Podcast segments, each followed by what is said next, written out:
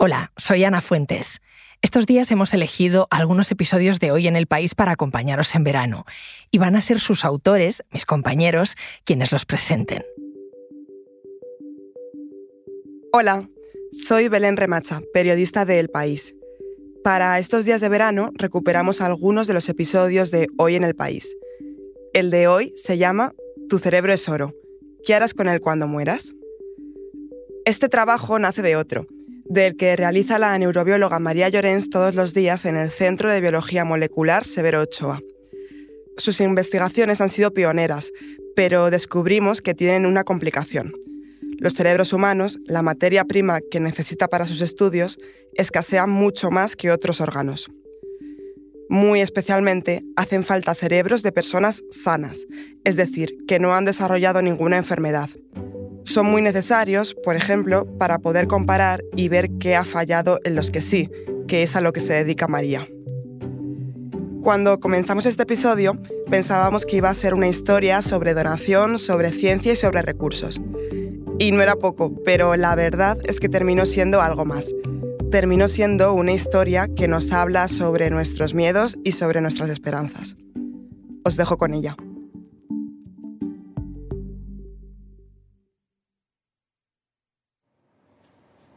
Al periodismo a veces se le echa un poco de literatura. Normalmente es bastante más rutinario de lo que se dice y pasamos mucho más tiempo frente a un ordenador que detrás de una exclusiva o corriendo de pasillo en pasillo. Pero una mañana de este marzo sí que tuve que irme corriendo por un aviso de última hora e ir con prisas en un taxi. ¿Está libre? ¿Prisa? Sí, un poco. El aviso no llegaba de ningún ministerio ni era ningún suceso truculento. La calle es Nicolás Cabrera y es, es, está donde el campus de la Autónoma. El aviso llegaba del Centro de Biología Molecular Severo Muchas gracias, chao. Al lado de Alcobendas, en Madrid. Hola, ¿qué tal? Vengo al laboratorio de María Llorens. A ese centro acababa de llegar un cerebro nuevo y me dejaban verlo. Tiene muy, muy buena pinta. Sí, se ve que el corte es muy limpio, eh, se ve que hay muy buenas manos cortándola también y la estructura es muy bonita. Entonces, esta muestra, eh, la persona falleció hace 48 horas, entonces eh, el trocito de tejido se puso en la solución fijadora durante 24 horas. Carla incluyó la muestra en, esa resina y ahora la ha empezado a cortar. ¿Y cómo se aprende a cortar cerebros? O sea, En mi caso me enseñaron mis compañeros, Miguel, Elena y Julia, y poco a poco con, con el tiempo y a base de hacer muchas veces lo mismo. María Llorens es neurobióloga en el Centro de Biología Molecular Severo Ochoa. Carla Rodríguez es una miembro de su laboratorio. Imaginaros si cortáramos una pieza pues de carne, por ejemplo, y la estuviéramos cortando como nos lo hacen en la carnicería, pero esto a nivel, una escala muchísimo más pequeña. Lo que estamos cortando son lonchitas eh, muy finas, de, como digo, de unas 50 micras de grosor. Y las está poniendo en unas plaquitas que tienen un líquido que lo vamos después a usar para preservar los cortes y que duren pues para siempre. Para siempre. Esperamos que sí. De momento lo máximo que hemos en nuestras manos que hemos preservado han sido 13 años y las muestras siguen intactas.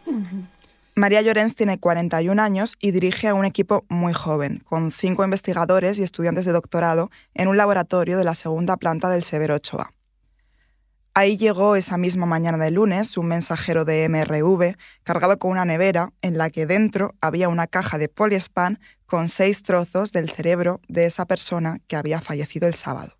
No, este es un paciente en principio con diagnóstico clínico de Alzheimer, zona con deterioro cognitivo, con una sintomatología compatible con Alzheimer. El mayor número de pacientes que tenemos son así.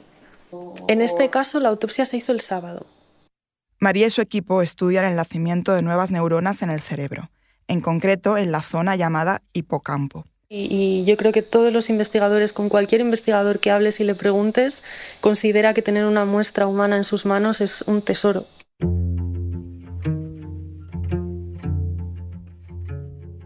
Hay un poco de oscuridad, casi incomodidad, alrededor de cómo se ha investigado el cerebro en el pasado.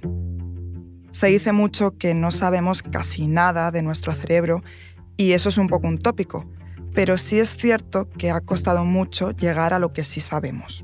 Durante mucho tiempo es Vox Populi que se investigó con cadáveres de presos o de personas sin hogar a las que nadie reclamaba, o directamente a veces con cadáveres robados. Los primeros asilos en los que hubo donaciones estuvieron en Reino Unido a finales del siglo XIX.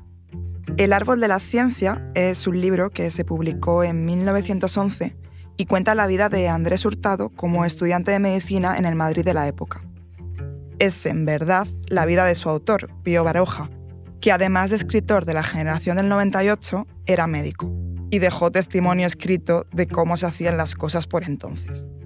Uno de los médicos del hospital, especialista en enfermedades nerviosas, había dado orden de que a un enfermo suyo, muerto en su sala, se le hiciera la autopsia y se le extrajera el cerebro y se lo llevara a su casa. El interno extrajo el cerebro y lo envió con un mozo al domicilio del médico, la criada de la casa, al ver el paquete, creyó que eran unos sesos de vaca y los llevó a la cocina y los preparó y los sirvió a la familia. Fue después de la Segunda Guerra Mundial cuando la investigación y la donación se fueron perfeccionando en todo el mundo. Durante casi todo el siglo XX, un dogma de la ciencia universal fue creer que nuestro cerebro solo genera nuevas neuronas, nuevas células, cuando somos niños. En los años 90 esto se comenzó a poner en duda y se empezó a pensar que quizá también las generábamos siendo adultos. Así lo indicaban algunos estudios. María Llorens y su equipo confirmaron en el año 2019 que sí, que en nuestro hipocampo nacen neuronas hasta que somos viejos. En el 2021 observaron definitivamente células madre en esa zona. Le he preguntado a mi compañero de materia, Nuño Domínguez, que cubrió aquel descubrimiento de María, por qué fue tan relevante. Fue un estudio bastante rompedor y que, toda la comunidad científica que trabaja en eso se fijó en este estudio y de hecho ha reorientado tal vez el trabajo de otros grupos. Y todavía es una cuestión muy a debate, pero lo que yo creo que ya casi todo el mundo acepta es que algo mm, alguna neurona sí que se crea en el hipocampo. No se sabe cuántas y no se sabe tampoco cuál es el efecto de esas nuevas neuronas. Este hallazgo es importantísimo para el estudio del cerebro en general y de muchas enfermedades en particular. Nosotros lo que hemos descubierto es que en pacientes con enfermedades neurodegenerativas, tanto enfermedades que afectan directamente al hipocampo, como la enfermedad de Alzheimer, como otras enfermedades como ELA, Huntington o Parkinson, existe una alteración en el proceso de neurogénesis. Es decir, nacen o bien menos neuronas o bien más neuronas, pero esas neuronas no son capaces de madurar adecuadamente. Entonces, esto podría estar relacionado con algunos de los síntomas asociados a estas enfermedades. En esa línea y con esa tesis siguen investigando. La investigación de María se financia con uno de los proyectos más prestigiosos que reparte la Unión Europea, el ERC. Les durará hasta el año 2026. María citaba en una entrevista en El País de hace un tiempo a la bioquímica asturiana Margarita Salas y decía que los investigadores en España hacen magia teniendo en cuenta los recortes que han ido sufriendo. Durante la crisis y los gobiernos de Mariano Rajoy se llegó a reducir el presupuesto del sector en un 25% y todavía se están recuperando de ello. La cosa es que además de dinero, ellos necesitan cerebros. Y han conseguido unos cuantos, pero siempre hacen falta más que nosotros pues cada vez que recibimos la noticia de que hay una nueva donación que nos va a llegar, eh, obviamente no puedes evitar el, sentirte triste porque es una persona que ha fallecido, pero a nivel profesional eh, pues es algo que, nos estimula, nos alegra y, y, que nos pone a trabajar así, al instante. ¿Cómo es ese momento? Es un nuevo paciente, que es como se refiere siempre María a la persona a la que pertenecía cada cerebro. Esas prisas de las que me habla, esa excitación, se parecen a lo que en mi trabajo llamamos una última hora. Y me da un poco de vergüenza plantearle el símil periodístico, pero es así, en el momento en el que a mí me avisan de que hay una posible autopsia, yo lo, lo, primero que hago es contactar con el resto del grupo y a partir de ese momento pues el engranaje empieza a funcionar sin, sin pararse. Eh, hay que tener todos los reactivos preparados y como digo, sin parar. Se empieza a cortar la primera muestra y se termina de cortar cuando se termina la última. Puede ocurrir cada dos semanas o pueden pasarse dos meses sin un paciente nuevo. Es imprevisible El ritmo, eso sí, se está normalizando después de un parón durante la pandemia. Email, WhatsApp, teléfono. Hace muchos años cuando yo todavía no tenía grupo y era yo, pues eh, era 24/7 y ahora que tengo grupo, pues tengo que decir que también es 24/7 por parte de todos. Una muestra humana es un tesoro y aquí todos lo valoramos como tal. un cerebro humano es un tesoro. Esto lo repetirá María varias veces. No le gusta comparar entre muestras, no le gusta decir que un cerebro es más útil que otro, porque todos son eso, tesoros. Una persona que muere con 100, con 101 años, su cerebro es algo único, porque su cerebro ha tenido mecanismos que le han permitido vivir tanto tiempo y eso es dignísimo de estudio y súper interesante. Así que ella y otros investigadores no lo dicen así, pero sí es verdad que hay un tipo de muestras que son un poco más codiciadas que otras. Lo que nos es más complicado de, de conseguir son cerebros de personas sanas, neurológicamente controles. A esos cerebros sanos, que son los más extraordinarios de conseguir, los llaman cerebros control. Ahora una persona como control en nuestros estudios es que sea neurológicamente sano, es decir, que no padezca ninguna enfermedad neurológica, y por otra parte que sean neuropatológicamente controles. Por ejemplo, si estamos realizando un estudio sobre enfermedad de Alzheimer, es importante que los sujetos control no tengan presencia de beta-amiloide o tau fosforilado, porque esas proteínas se acumulan en la enfermedad de Alzheimer. Evidentemente, en ciencia no se puede simplificar y puedes estar sano, pero que tu cerebro ya no vaya a ser control. De los 200 cerebros que María ha analizado en la última década, solo han tenido 30 control. No se corresponde con los números poblacionales. El Alzheimer es el tipo de demencia más frecuente, pero la desarrollan menos del 10% de las personas. El último control llegó a principios de 2023. Se trataba de un hombre de mediana edad que estaba apuntado como donante y que falleció por una enfermedad crónica no neurológica. Y eso, primero, son, son donaciones bueno, muy valiosas también desde el punto de vista del, gesto del donante, que es, bueno, yo no, no tengo Alzheimer, no tengo Parkinson, no tengo, pero yo quiero colaborar. Y nosotros insistimos mucho en, que necesitamos eso que llamamos cerebros de control, porque, porque es lo que menos tenemos. Quien habla es la persona que está en contacto con María 24 horas, que le manda un WhatsApp en cuanto sospecha que puede estar a punto una donación. es Alberto este Rabano. Todo el mundo a quien se le pregunta por cerebros en España acaba remitiendo a él. Bueno, digamos, lo teníamos muy controlado todo el proceso pues eh, me coordiné muy bien con, con, María.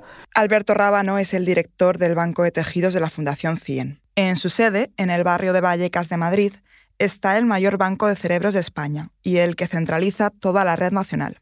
En España hay en total 16 bancos de cerebros. Esto es muy importante. Nosotros tenemos un teléfono de 24 horas.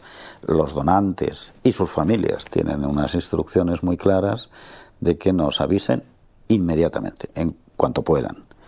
Eh, una vez que se produzca el fallecimiento. La mayoría de las veces nos llaman antes, nos llaman, como ya lo saben.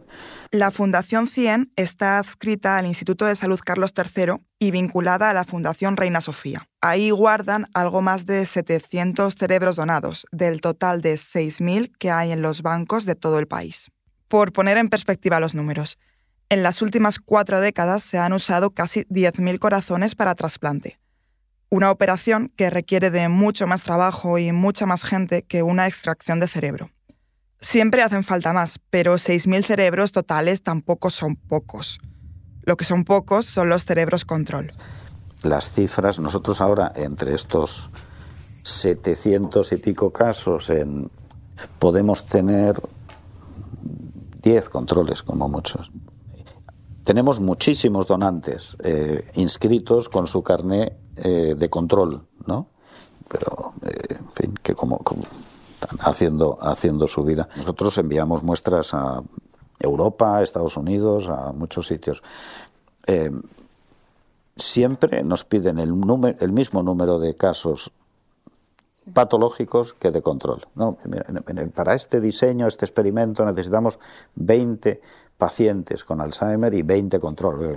Ya les decimos 20 controles. No, no vamos a tener. 20 Alzheimer, por supuesto. Todos los bancos de cerebros están en la misma tesitura. cómo conseguir más cerebros control. No es lo único. En España también necesitan más cerebros de gente que haya tenido enfermedades psiquiátricas para poder estudiarlas bien.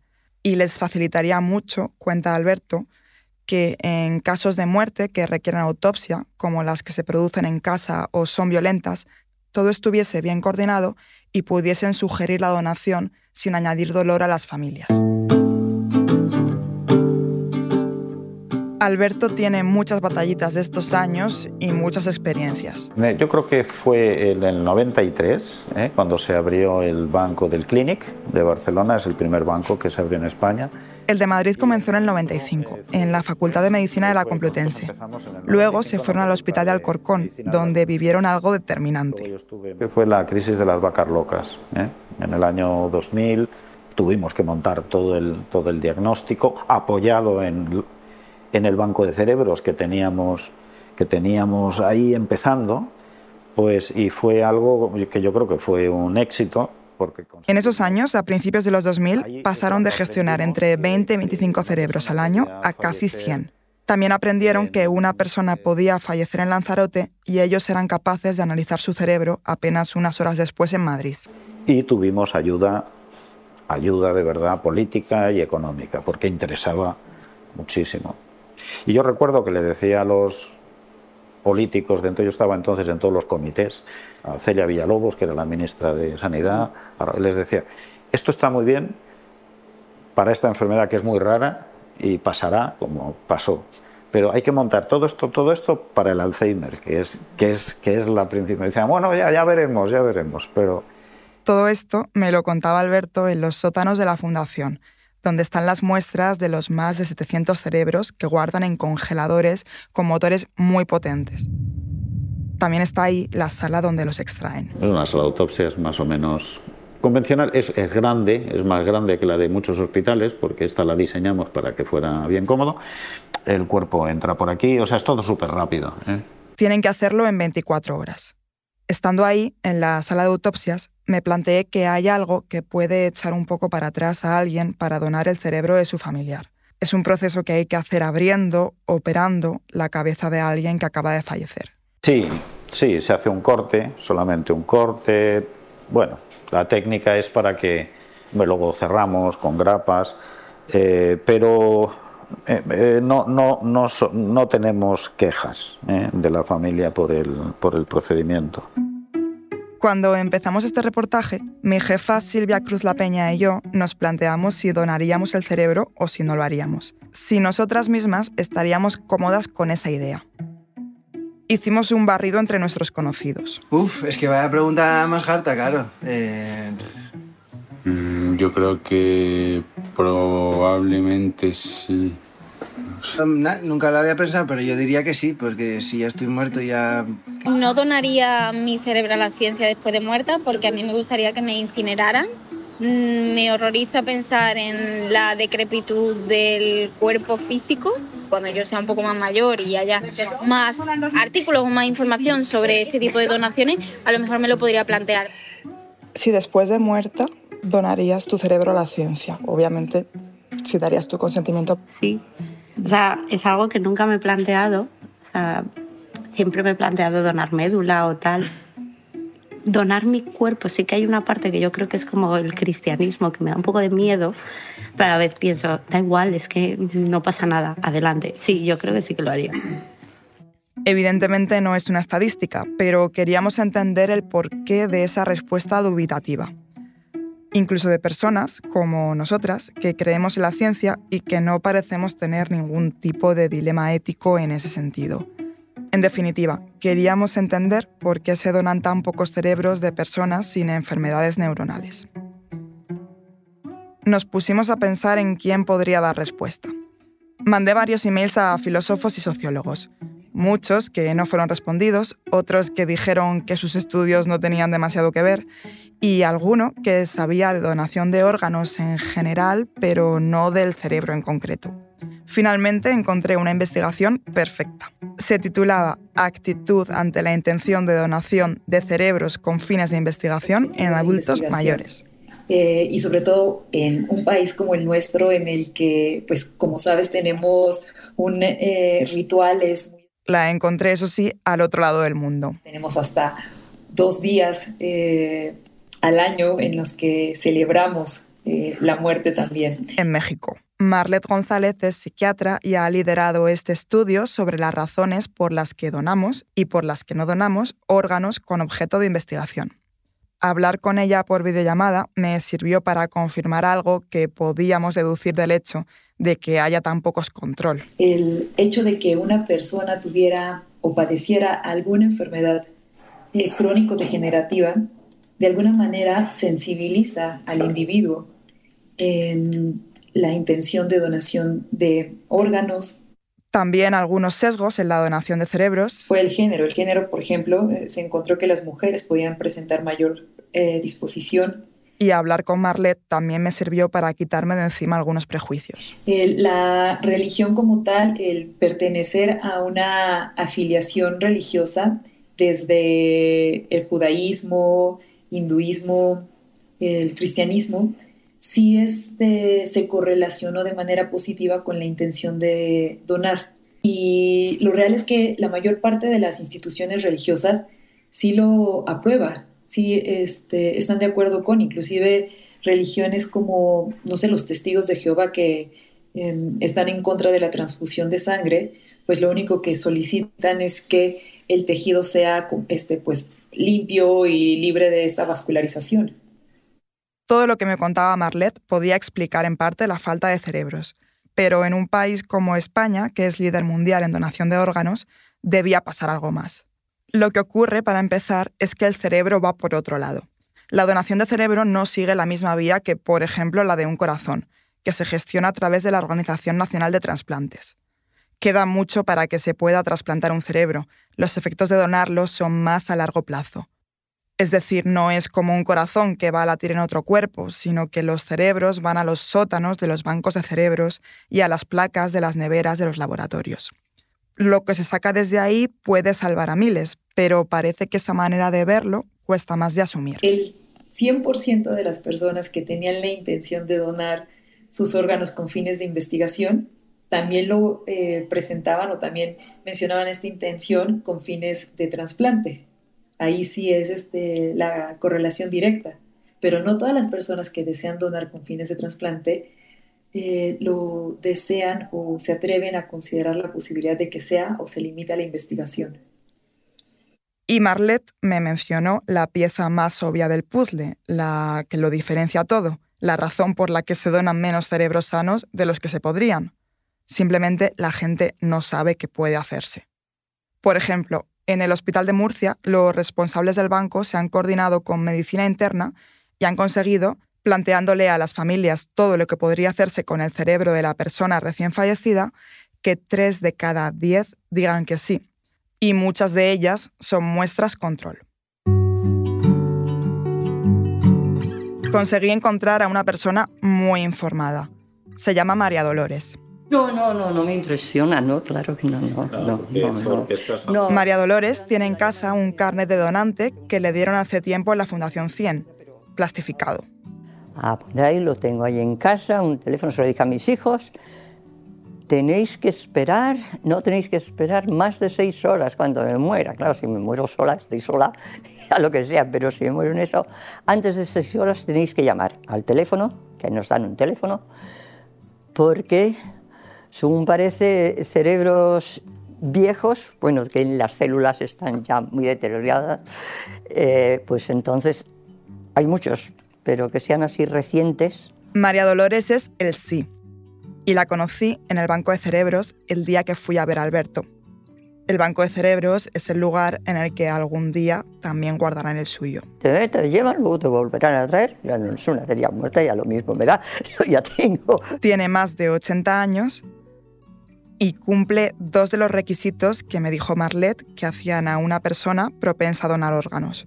Es mujer y es religiosa. Creo que, que si estuviese ahora aquí Jesucristo diría, venga, a donar todos. No, estoy bien, me mantengo bien, trato de mantenerme bien, pero que no tengo pánico ni, ni añoro la juventud tampoco, sino solamente eso. Tengo, tengo cuatro hijos, tengo siete nietos, tengo cuatro bisnietos. Soy feliz, o sea, soy viuda ya de hace ya 16 años, pero me encuentro bien, tengo actividades, tengo amigos, tengo esto, pues no podemos pensar que vamos a estar eternamente aquí, ¿no? Pues hacerlo lo mejor posible. Soy mujer de fe también, entonces todas esas cosas te ayudan a llevarlo muy bien, o sea que eso es lo que, lo que hay. Una característica no la cumple exactamente. No tiene ni ha tenido en su familia casos de Alzheimer, pero sí está concienciada porque lo ha visto de cerca. He trabajado mucho de voluntaria, he estado 25 años con un grupo de mayores, y entonces he visto muchos estragos, muchas cosas, y entonces pues te sientes, dice, algo tengo que hacer. El suyo, aparentemente, sería un cerebro control, porque como es voluntaria activa, le hacen análisis desde hace 10 años y de momento salen bien. Pero sabe que eso, hasta que no se lo extraigan y se lo analicen, no se podrá saber seguro. El otro día con una amiga estábamos hablando, decía, yo no quiero saber lo que me pasa, ni quiero saber en esto. No, no, a mí que no me digan, que me dejen, que me dejen como estoy, que eso como estoy. Ya se habrán dado cuenta a estas alturas y oyendo a María Dolores que esta no es solo una historia sobre investigación y sobre donación de órganos, es también una historia sobre la actitud que tenemos cada uno ante la muerte y la enfermedad. No, no, yo al contrario, quiero saber porque yo entonces puedo poner de mi parte cómo aliviarme o mejorarme o aceptarlo o no, eso, siempre aceptar, no resignarme, no me gusta la palabra resignación, es muy fea. Es eso de resignarte, ¿por qué te vas a resignar? No, no, no, hay que hacer las cosas porque había un factor más, quizá el más importante, que me había comentado antes también la investigadora Marlet González. Todas sus encuestas indicaban que la gente con más miedo a morir también es la que más rechaza donar órganos. Yo ya tengo mi entierro, esto tengo mi sepultura, tengo mis cosas, no tengo ningún miedo a la muerte y no, no pasa nada. Bueno, pues si con eso termino de colaborar, pues entonces fenómeno. Y si eso es válido, pues adelante.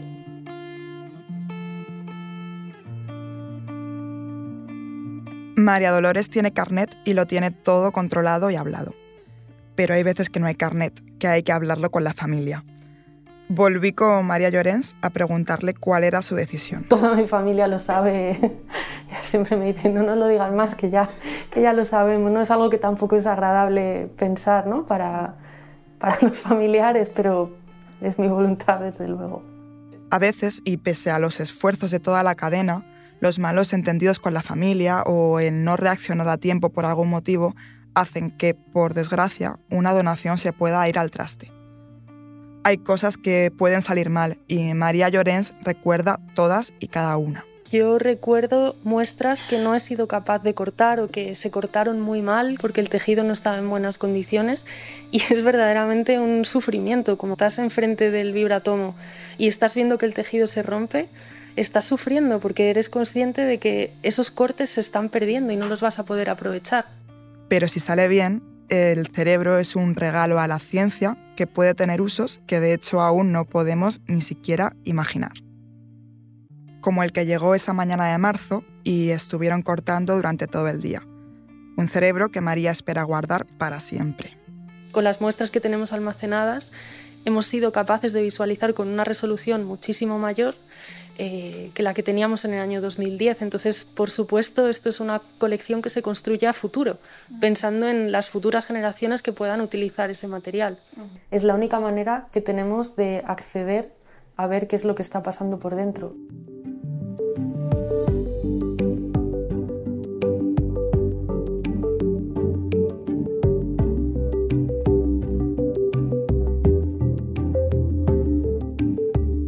Soy Belén Remacha y realicé este episodio. El diseño de sonido es de Nacho Taboada, la edición de Ana Rivera, la dirección de Silvia Cruz La Peña.